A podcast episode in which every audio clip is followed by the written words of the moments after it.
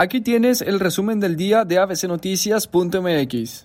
El próximo miércoles el gobierno del estado nuevamente se someterá a una evaluación de los indicadores del semáforo local para determinar si continúa la reapertura de actividades, se quedan como ahora o si dan reversa y cierran las no esenciales. En entrevista para ABC Noticias, el secretario de Salud Estatal Manuel de la O señaló que si salen evaluados con 8 indicadores de 10 en color verde, amarillo o naranja, se puede seguir adelante con la reapertura de actividades, pero si el estado obtiene tres indicadores en color rojo, se pausaría el retorno de actividades y en caso de tener más indicadores en este mismo color, hasta podría darse reversa y que solo la abonen los trabajadores de empresas esenciales.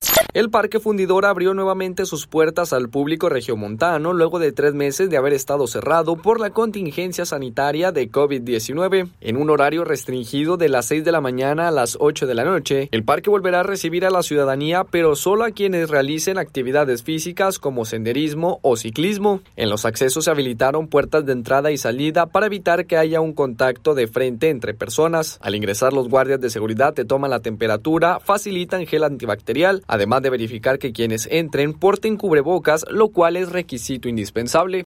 El pronóstico del tiempo para la tarde de este lunes 15 de junio es de cielo soleado. La temperatura actual en el centro de Monterrey 29 grados. Recuerda estar al pendiente de nuestro portal web y en nuestras redes sociales aparecemos como ABC Noticias MX. Redacción y locución Víctor Antonio González. Buenas tardes.